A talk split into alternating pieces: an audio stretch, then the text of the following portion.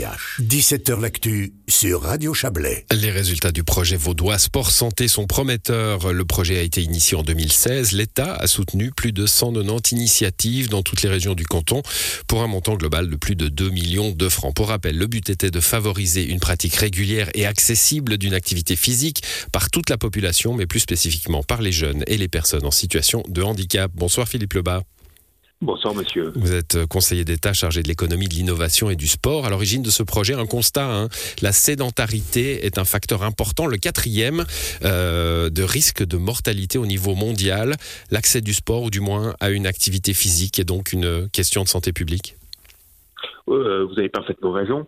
Euh, ce projet est conduit à la fois par euh, Madame Ruiz en charge de la santé publique et par mon département en vue de favoriser euh, la pratique du sport dans toutes les classes de la population, mais singulièrement chez les jeunes, parce que on, constate que c'est lorsque l'on est jeune qu'on prend le pli de pratiquer une activité sportive euh, régulière.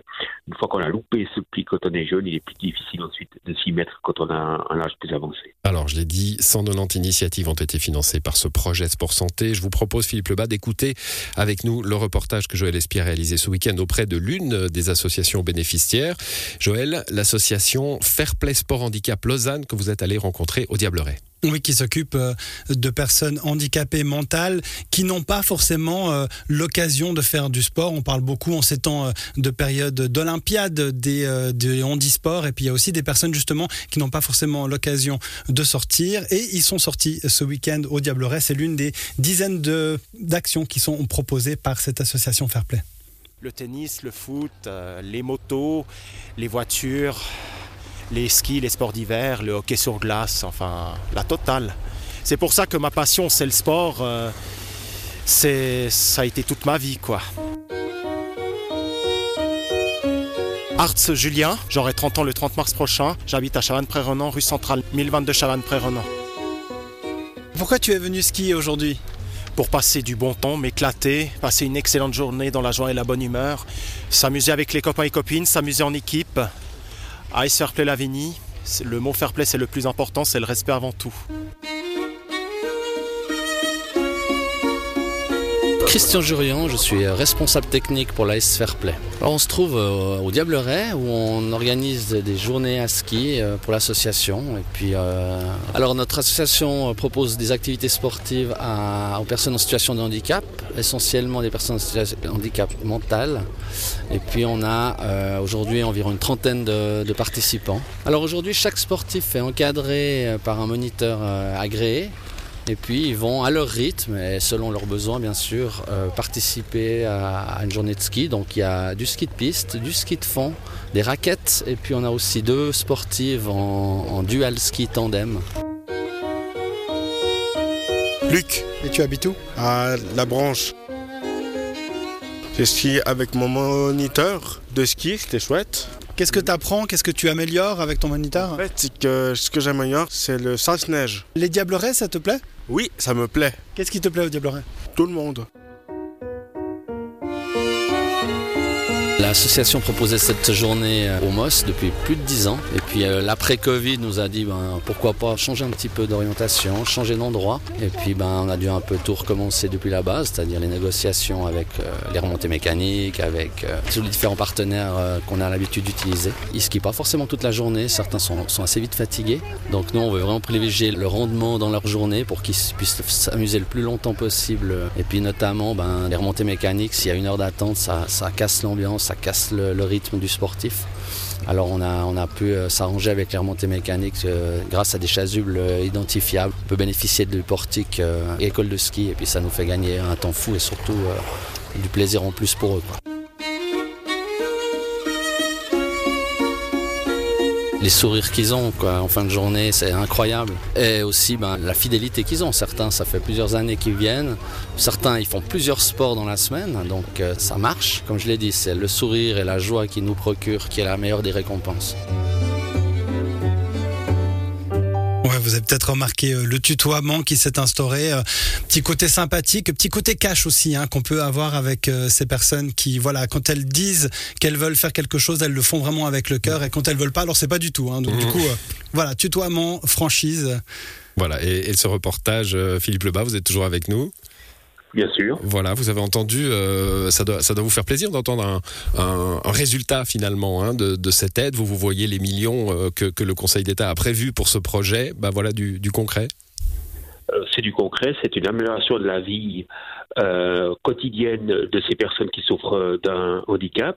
C'est l'un des volets de la politique que l'on met en place pour euh, euh, diffuser la pratique du sport, la passion, le, la joie que, que, génère le sport auprès de l'ensemble de la population, que l'on soit euh, handicapé ou pas, que l'on ait le goût de la compétition ou pas. C'est l'un autre aspect euh, de cette politique, c'est qu'on favorise également la pratique du sport euh, non compétitif, parce mmh. qu'il y a beaucoup de gens qui ont l'adrénaline de la compétition, mais il y en a d'autres qui euh, souhaitent ne pas avoir un esprit de compétition et il ne faut pas que ces personnes-là se désintéressent de la pratique du sport. C'est bon pour la santé, c'est bon euh, d'une manière générale pour l'ensemble de la société parce que le sport est un facteur d'intégration sociale incroyable. Bon, vous relevez euh, euh, projet, euh, aide destinée à toute la population, la pratique du sport ou de l'activité physique pour toute la population, mais c'est quand même bien indiqué, surtout destiné aux jeunes et aux personnes en, en, situation de handicap. Alors pour ces dernières, on comprend bien la nécessité d'aider, il faut adapter les infrastructures, il faut faire euh, toutes sortes de choses. Un déplacement à la montagne n'est pas euh, aussi simple que pour des jeunes. On a l'impression que pour les jeunes gens, Philippe Lebas, la société fait déjà tout pour qu'ils pratiquent le sport. Toutes les infrastructures sont faites, les clubs sont là. Euh, il faut aider. Néanmoins, il y a, euh, une perte de pratique avec le, temps qui passe? Alors, on fait beaucoup de choses, ça c'est vrai, vous avez raison de le souligner. Entre les clubs, entre les communes et, et le canton, on fait beaucoup, beaucoup de choses pour la pratique du sport. Et vous savez, euh, je l'ai constaté lorsque je suivais mon fils qui joue au football de, le club de mon village, euh, qu'il y a un certain nombre de jeunes de son âge qui euh, n'ont pas l'esprit sportif, qui sont peut-être au, surpoids, qui euh, n'ont pas la volonté euh, farouche de gagner. Eh bien, on constate que lorsqu'il y a, ils sont inscrits dans un club de football, par exemple, eh bien, et qu'il y a un match important pour le club, ils sont souvent laissés de côté. Sur le ils banc. Sur le banc. Eh ils, ne, ils, ne, ils, ne, jouent pas la compétition phare.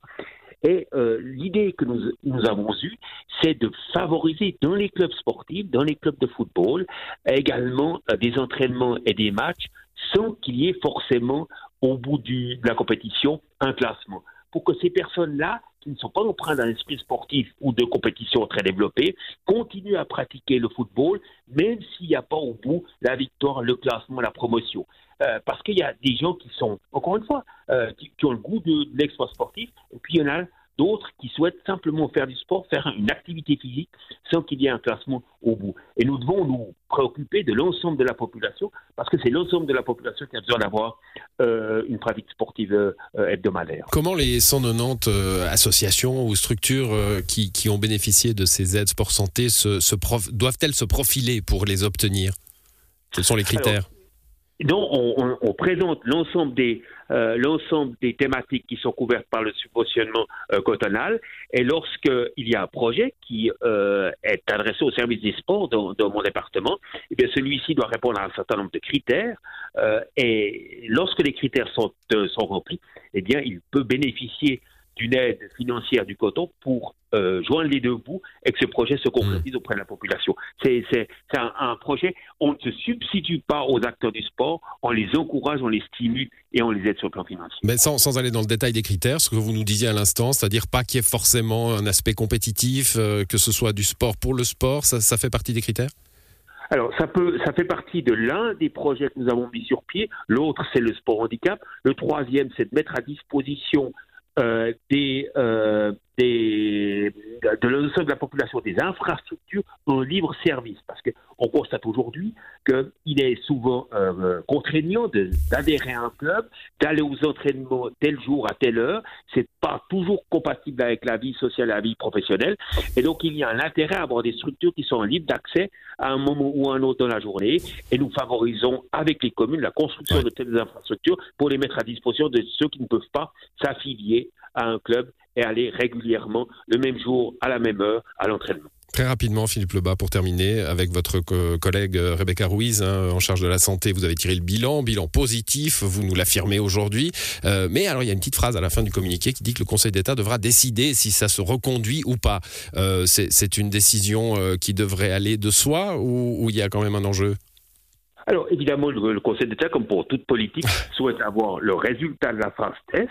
Une fois que la phase test débouche sur résultat positif, euh, qu'on constate qu'il y a euh, un entraînement qui est qui est, qui est, stimulé auprès des communes et auprès euh, des, des, clubs sportifs, eh bien, euh, les politiques sont reconduites lorsqu'elles sont bénéfiques. C'est parfaitement normal de ne pas inscrire une politique dans, simplement dans une tradition, mais dans le dans, dans, dans l'efficacité de, euh, de résultats extrêmement positifs pour la population. C'est ce qui est fait dans ce cas-là, et c'est probablement ce pourquoi cette politique sera reconduite les années prochaines. Merci à vous, Philippe Lebas. Bonne soirée. Merci à vous. Bonne soirée. Merci beaucoup.